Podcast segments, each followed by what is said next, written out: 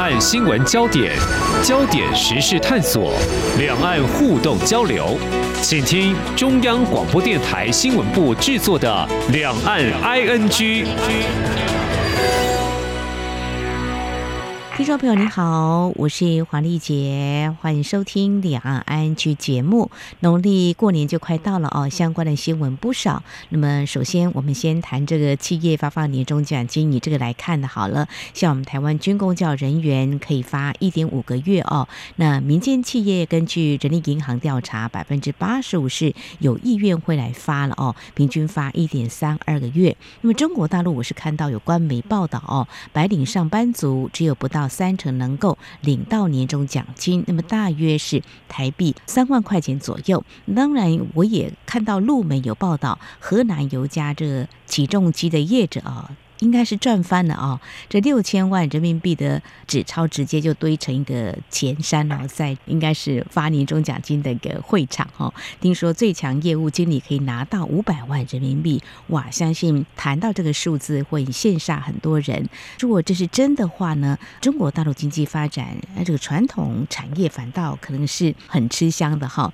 这白领工作是不是真的就苦哈哈，总是几家欢乐几家愁？台湾跟中国大陆都是一样的。不过总体来看，今天重点就要看中国大陆的经济成长，肯定不太好吧？因为官方释出蛮多资金到市场，这政策如果来解读的话，可能性应该蛮高的，因为是接二连三很多哦。今天为听众朋友特别邀请淡江大学财务金融学系教授李沃强来探讨这些政策推出所显示的讯息，非常欢迎李教授，你好。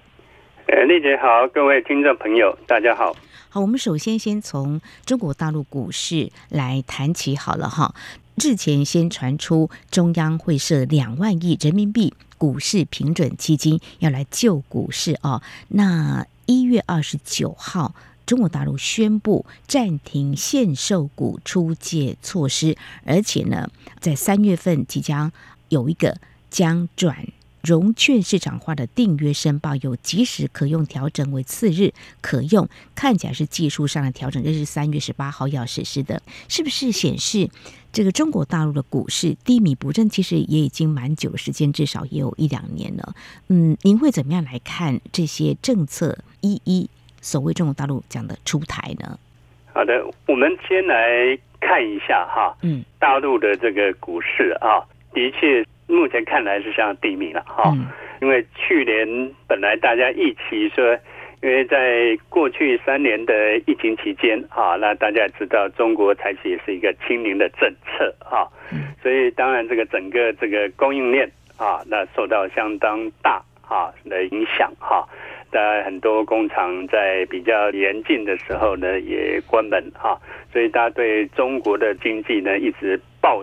持着一个比较相对悲观的态度哈，那当然也影响到外资对中国的一些投资，那包括这个股市，所以中国大陆即使在去年哈，那解除的一个动态清零，大家本来预期说经济应该是慢慢恢复啊，那也会带动这个股市成长，但是呢，去年让大家非常失望的是，包括沪深还有这个港股的表现。那相对于国际的主要的股市来讲，是相当的差哈。因为根据统计啊，去年这个沪深三百指数下跌了十一点三八 percent 啊。那去年啊，那表现最好就是美股这个费半啊，这个看成长了将近六成以上。那台湾的股市也表现的相当好。对啊，我们去年股市大概。涨幅是百分之将近二十六 percent，啊，相当不错的一个表现，啊，所以呢，今年以来那入股也是哈，完全没有起色哈，尤其是在一月份，上证指数就跌破两千八百点，嗯嗯，甚至这几天也是大概到两千七百多点，啊，这这个两千七百多点，事实上是在这三年来表现是相对比较低的，哈。尤其在一月二十二日这一天呢，这个表现已经快触及到两千七百点，嗯，啊，这是相当低，而且当天有将近五千只的股票下跌，嗯，好，那港股这个 更是这个表现的失色啊，那跌破了一万五千点，啊，这个创下来这个一年多来的新低。嗯嗯，嗯，好，那我们如果看到这个报道哈，那也注意到，在一月二十九日啊，香港法院对这个恒大啊下了一个这个清盘令。对，就清盘。那在这个事件出来之后，不管是这个陆股或者是港股呢，简直是又受到另外一次比较大的一个冲击。那连带的，像台湾这个很多相关的，比如说中概股。啊，这个也受到影响，或者是 ETF 都是，是嗯，啊，所以在这样一个情况下，哈，那我想每一个国家，尤其是全球主要经济体，啊，没有一个国家不会去救股市啊，啊，像我们一直在在讲说，哎，美国这个，你看从前年开始升息，对，陷入升息循环，嗯，那升息照理对股市是不利嘛，因为它是一个资金的紧缩政策，没错。可是我们看到美股，哎，很奇怪啊，最近一直在创历史新高。好，那这个是为什么呢？当然就是撒钱嘛。好，所以这个股市最需要就是资金，就是资金活水。哦，好，所以美国来讲呢，虽然这个一面降息，好像看起来是紧缩，可是它还在印钞票。继续，它你看这个过去几年有很多的这个纾困的方案，嗯，对，嗯，这些都是啊。哦，那美国经济，当然我们说可能这个硬着陆，它也没有很走路。啊，美国的消费还是很强，啊，所以美股创新高。可是中国的经济也没有说表现啊，相对其他国家也没有说惨到非常的凄惨。嗯，啊，去年的五点二经济成长率还是有五点二啊，五点二还是相当不错嘞。对，可是这样子的话，我想请教教授哈，就是说可能会撒钱救股市嘛，哈，就是一一般国家，你如果你以美国来观察，那接续刚才你所提到的中国大陆跟香港的股市呢，有这样的数据统计，从二零二一年达到最高点以来，两个股市，中国大陆跟香港股市市值已经蒸发六万亿哦。那呃撒钱的话，就希望。钱能够进来，好，像重点来了，陆股低迷，就是不是最近才出现呢、啊？那呃，特别有一个数据，就是也是外界高度关注，就是这个外资啊，在去年撤出蛮多的哦。如果说要看，如果撒钱有效的话，会怎么样来看？那投资人要把钱给放出去，当然股市是一个可以观察的很直接的。一个指标嘛，那投资人不想把钱放在这里吗？是因为这样子吗？嗯、我们再进一步来看哈，嗯，我们刚刚看到的陆港股了哈。第一个来讲就是说，其实中国的经济去年也达到他们预期的这个五点零的啊的这个目标嘛，嗯嗯啊，那只是说相对于比如说过去这个我们从一九九零开始算好了啊，从一九九零之后或甚至更往前一点。啊，从一九七九改革开放到大概二零一零年，啊，将近三十年，这个是属于高速的成长。嗯哼，啊，那去年五点二，相对于其他主要国家是不错的。可是如果大陆跟他们过去的一个高速两位数的经济成长，那相对是比较低。所以外界的看法，哈，它如果是从过去高速成长到所谓这个中速成长到现在呢，这个复苏缓慢这样的一个速度看，那当然大家觉得有点失望哈，所以对这个投资的信心呢，当然就会受到影响，这是第一个哈。啊，第二个您刚提到了像这个外资哈，那没有错了哈。这个我刚刚也提到了，因为股市很重要是资金嘛，嗯。好，那资金要流入，第一个就是要对这个市场有信心。嗯，啊，那对市场有信心，第一个就是经济表现要强嘛，企业要获利嘛。对，啊，那政策政治要稳定。嗯，啊，而且这个尤其是地缘政治风险，这个是大家关注的一个这个重点。哈，是。那根据统计，没有错，外资在这几年是对中国股市是。避而远之哈，所以这个外资很明显的对中国这个股市的投资意愿是下降的。我这边有一个资料，大家可以参考一下哈，就是于这个国际金融协会，它有一个数据啊，哈，就去年外资在中国的股市或者是债市啊，它的减持呢是相当显著，总计流出是高达八百二十二亿啊，这是相当大的金额。那单是去年十二月一个月之内就流出了三十八亿，这是创下了单月啊最大的一个抛售记录哈。那今年一月份估计大概也流出了超过三百亿哇，更多。啊，所以我想这个是一个信心的一个这个问题哈，还有刚刚所提到了中国的政治的稳定跟这个地缘风险等等啊这些的影响。好，是，所以现在就要看外资或企业他们对中国大陆有没有信心。虽然我们看到中国大陆官方当然也会。希望能够稳经济了哈，他们在一些记者会当中也的确会提到，就是说是有一些挑战的哈，但是他们相信一定会更好。但是这些影响地缘政治，还有就疫情啊，是不是三年下来的动态清零，也的确让这些企业啊伤得很重，还有美中科技战的深层影响。这个都可能让中国大陆投资环境，还有您刚刚提到的就政治的这个部分，也让外资可能会处于一个比较观望，是不是？这些因素是可以来看。那如果说要看中国大陆经济好不好，那外资在回流就是一个很重要的观察点。是的，第一个当然就是经济了，哈。是。我们看到哈，当然去年这个五点二的水准是达到了他们这个预期的目标，没有错哈。但是今年呢，这个我们看到世界银行哈在去年底的预测的报告，嗯啊，他就提到说，对于中国经济哈，能在疫情之后的复苏还是比较缓慢啊，而且。当前受到这个房地产哈，我们看到这个几家房大型的房地产啊，比如说恒大的，比如说碧桂园啦、中植系啦，等这个在去年哈陆续的引爆啊，那出口这个表现也比较疲软哈，而且地方债等这个问题哈，还有这个信心不足的困扰，所以他们将今年中国大陆的经济成长率是下调到四点五啊，那明年。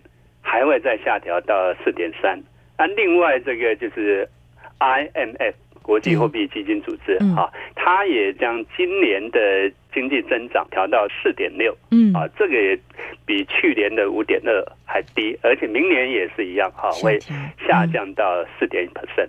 所以我想这个是对中国大陆哈整个经济复苏的信心呢，还是相当脆弱哈。那除非嗯今年。中国经济的表现，它能够跌破这些大型机构的眼镜哈，甚至这个持续保持这个五啊，或是甚至这个五点五。那我想这样的一个信心的恢复哈，会比较充足哈。那当然，这个主持人一开始也提到了哈，那中国大陆呢，它当然这个也是要救市。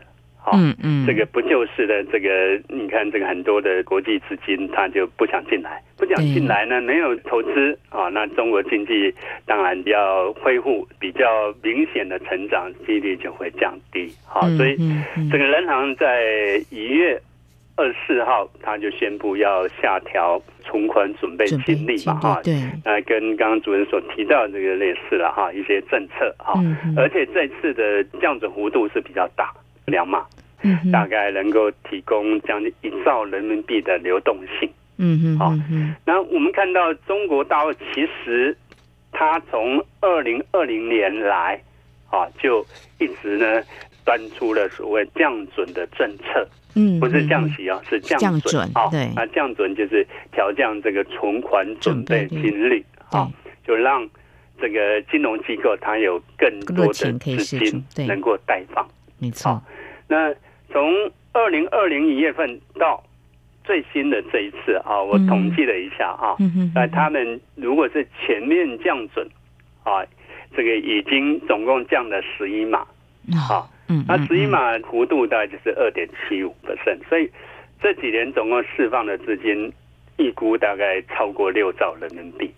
这么多钱放到市场里头，这些钱应该好好的来运用投资，但是 信心的问题吧？对，那所以就是说，嗯、这个钱到底有没有实际的流入到实体的投资，有没有真的用在这个需要的一个地方，能够刺激经济？那、嗯、不过刚刚主持人也提到了啊，嗯、除了降准之外，哈。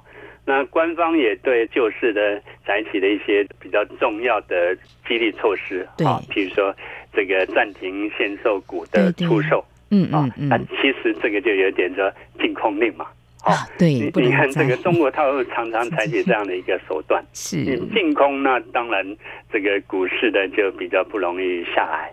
嗯嗯，不过这个当然重要还是信心嘛哈，你不下来，那如果没有买，那也是 最好状况就是不动，啊是这样。啊，第二个措施是刚刚您提到的哈，这个股市的平准基金没有错，这个是计划中预估是说要动用两兆元来设立平准基金啊，这个就有点像台湾的这个，譬如说我们有国安基金啊，概念是一样的，就是这个股市稳定基金嘛，对，啊护盘。嗯嗯啊，所以这个很多在先进国家，美国、日本都有都有啊，这个是必要。中国大陆是还没设，这算很晚了啦啊。其实真的有必要啊，有必要来设啊。然后想过去没有设，可能跟习近平这个也有关系哈。嗯习近平是比较主张的脱虚向实啦。啊，那过去比较重视是比较在实体经济的制造业哈，金融这一块琢磨是比较少，而且在去年的中央经济工作会议啊，还特别提出说要金融的强监管。对，啊，那在最近这个一月三十二也刚开了一个中央政治会议，里面也特别在提出来。这个要加强监管，避免这个系统性风险，没有错，监管是必要，但是金融市场最怕就是强监管。哦，这样会不会掐得太紧了？监管力度过强呢，当然就限缩这个金融发展一个弹性，所以一个弹性。对呀，我们如果看到房地产这几年不就是三道红线？可能要让它有秩序，但是这个拿捏就相对重要哈。没有，又刚好碰到大环境，比如说疫情啦、美中科技战这些加总上来。这个如果是纯粹救市来讲，就是要放宽才对。放宽可能是暂时性的啊，采取一些比较这个宽松的政策，或者是金融的监管的适度的一个放松，让。资金呢，能够这个赶快进来救市哈，是，但我想这个效果呢就会比较好。好，如果说这外传呢，中央会设个两万亿人民币的股市平准基金来救股市成真的话，那表示中国大陆的这个股市真的是也是。我们这样形容好了，就已经是低迷到超乎他们想象，他们觉得一定要救，那是一个很不寻常、很特殊的一个动作，就对了。经济，就是说，如果我们横平去看啦，就投资角度去看，嗯，那其实呢，入股和港股的它还是有长期的这个投资价值啊。啊、哦，长期，因为入股港股真的目前以它企业的估值去看。嗯，那是严重的超跌的状态，已经超跌，因为信心不足。这个估值也是处于这个历史的一个底部啊。哦，所以如果是一个中长期的投资角度看，那确实是隐含了长期的价值。哦，所以我想，如果是经济能够有比较明显的一个改善，那房地产能够止稳。我想这几个事件都已经一一浮现了了哈，是是，那也处理嘛，因为这个本来是大家一起比较恒大事件啊、中植系等这些，嗯，啊，那我想这个是中共他们中央也是迟早要去处理这些问题，是。啊啊，把这些问题处理干净，其实对房地产也是好事，嗯，啊，只是说需要时间。那中国经济呢，现在在转型阶段。嗯嗯，所以这个转型也需要时间啊。所以如果能够有比较明显的改善啊，那加上刚讲这个股市这个长期投资价值的这个弧线，那加上政策推动，那我想大致上哈，只要不要有在爆发啊重大的一个事件，那应该慢慢资金哈或者市场信心是应该慢慢会回复，那这个是时间的问题了。好，非常谢谢李国强教授您的观点哈。那其实谈到房地产哈，中国大陆财政部也公布他们的一个数字真的是蛮令官方忧心，民间可能真的也没信心。因为二零二三年中国房地产开发投资这个一年就跌了将近一成，施工总面积也跌了百分之一点五，那么销售总额呃年减百分之六点五哦。那这个房地产业的增加的一个价值占 GDP 创下多年来的新低，只有百分之五点八。好，那这个数字怎么样让它改写呢？这个信心真的还蛮重要，而且当前有一些烂尾楼，就是有很多的开发商的债务危机，怎么样来解决呢？嗯，他现在要我加强这个金融的监管，但是他现在也启动金融业给房地产的开发商有个融资的机会，就是白名单。大概有五十家吧，现在也开始慢慢的会有这样一个融资的动作。那金融业会不会被拖垮？又要监管哈，这个 有秩序让这个市场稳定是比较好的。但是怎么样做一个拿捏哈？我想老师刚才有提到一个重点，就是说需要时间。那房地产怎么样去解决现在的一个困境是当务之急。那信心的回稳。嗯，到底要什么时候呢？我想在这边请教教授一个问题。刚才我们提到，他去年百分之五点二的经济的成长率算蛮不错的了哈。其实外界还有我们听起来是有点在泼冷水的，而且预测还蛮低的，甚至不到百分之二。但不管如何，这个信心是保住了，就是说达到官方预估数据。那就中国大陆经济发展观察，您刚刚有说，从改革开放之后到现在，其实这样三十几年下来哦，过去就是追求一个高经济成长，也是我们常常会感觉到很不错，机会很多。但追求这个高的 GDP 增长，其实已经不是一个常态了。那现在怎么样来看中国大陆？即便它最近这几年，它解决了现在所面临的一些困境，好了，再步上一个比较稳定的经济成长，它是可以这样来看吗？就说它现在是遭遇逆风，然后未来会逐渐迈向一个已开发国家，但是高成长是不在了吗？可以这么早来下定论，还是应该怎么样来看？好，未来两三年好了，好不好？对，嗯嗯，这个刚刚主任提到没有错哈。我想任何一个国家哈，大型的经济体，美国。其实都一样，台湾也是哈，嗯嗯，这个不可能永远都是维持在高速成长嘛，嗯，啊，就经济理论这个我们了解哈，劳动跟资本的一个应用，其实它都有一个递减的效果，哈，所以在一开始的高速成长之后，那必然会慢慢进入到一个啊，我们讲这个中速，或者是讲这个新常态，嗯啊，所以中国大陆其实，在二零一零年之后，他就已经强调说，他是要进入一个新的常态嘛。嗯。啊，新常态一个发展，好，那新常态的一个发展，就那时候大概维持在这个个位数了，啊，从两位数到个位数，啊，但是呢，大家有疑虑是说，哦，那个位数又从百分之九降到八，降到七，降到六，甚至降到五，嗯，好，那会不会再往下掉？对，啊，这是大家的疑虑，好，所以我想第一个来讲，哈，那中国这样的一个下降啊，其实这个除了我刚刚讲，就是因为。经济理论的这种递减效果之外，嗯，其实中国正在转型，好，那过去它是我们都知道以出口制造业嘛，啊，制造业作为出口的重大的这个引擎，啊，跟这个消费，啊，那出口到制造业这种的改变，现在已经比较明显，哈，就是我们看到中国的这已经从传统的一些这个制造业，现在慢慢转型到所谓的新三样。嗯，好，那包括这个电动车啦、新能源电池啦等这些啊，那另外就是它在加速啊，这个所谓数位经济。的发展。啊，那数位经济现在已经占了中国大概 GDP 的将近四十 percent，嗯哼，直追美国，美国大概是百分之五十，好，我想在两三年应该就会超越美国。啊。那另外一个就是这个配合这个二零六零碳中和的一个目标。啊，所以它这几年在积极朝向一个所谓绿色经济的发展，所以。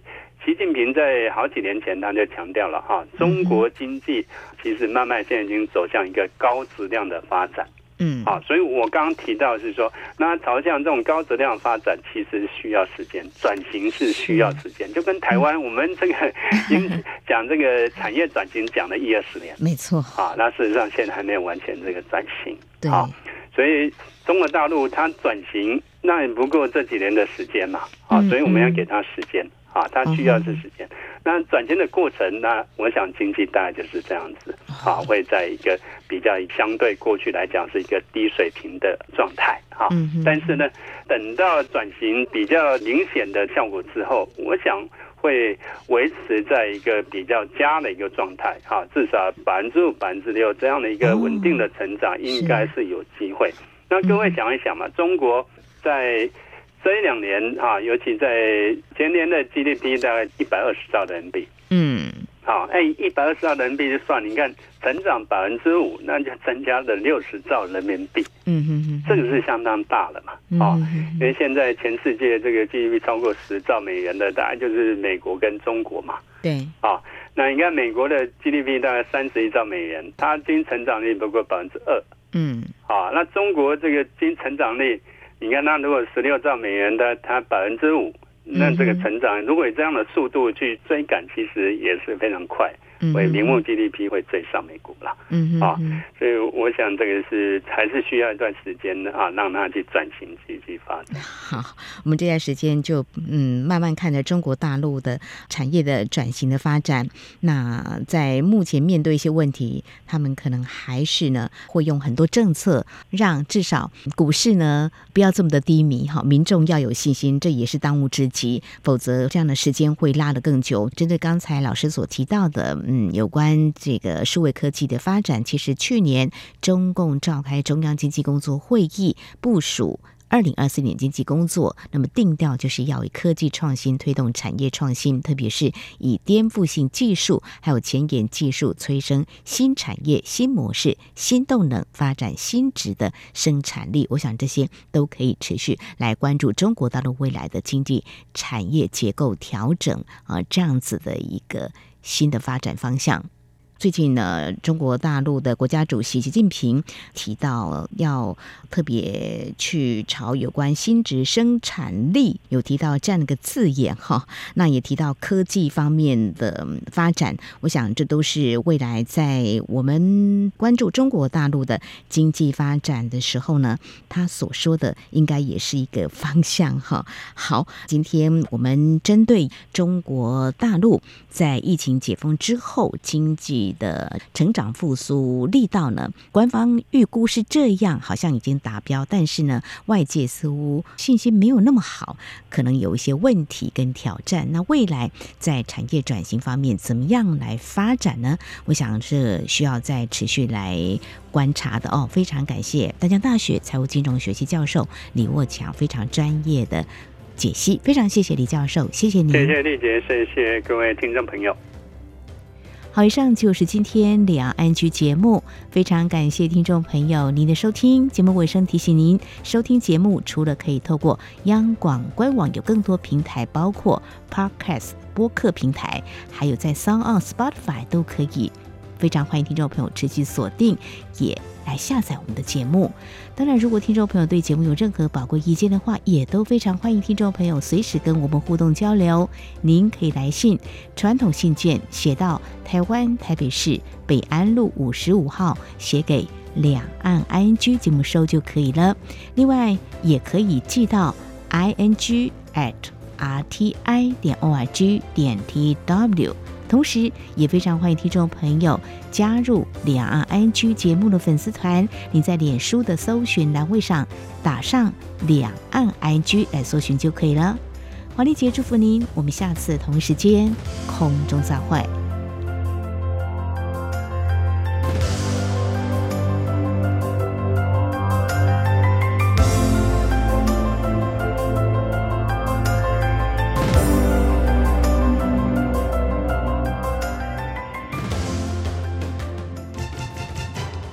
对于台湾的政治、社会与历史，以及中国的新闻事件及议题，台湾是怎么想的呢？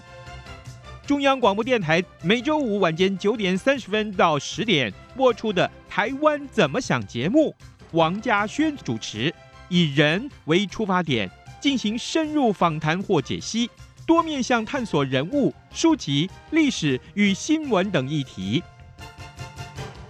精彩丰富的节目内容，请锁定每周五晚间九点三十分到十点播出的《台湾怎么想》节目。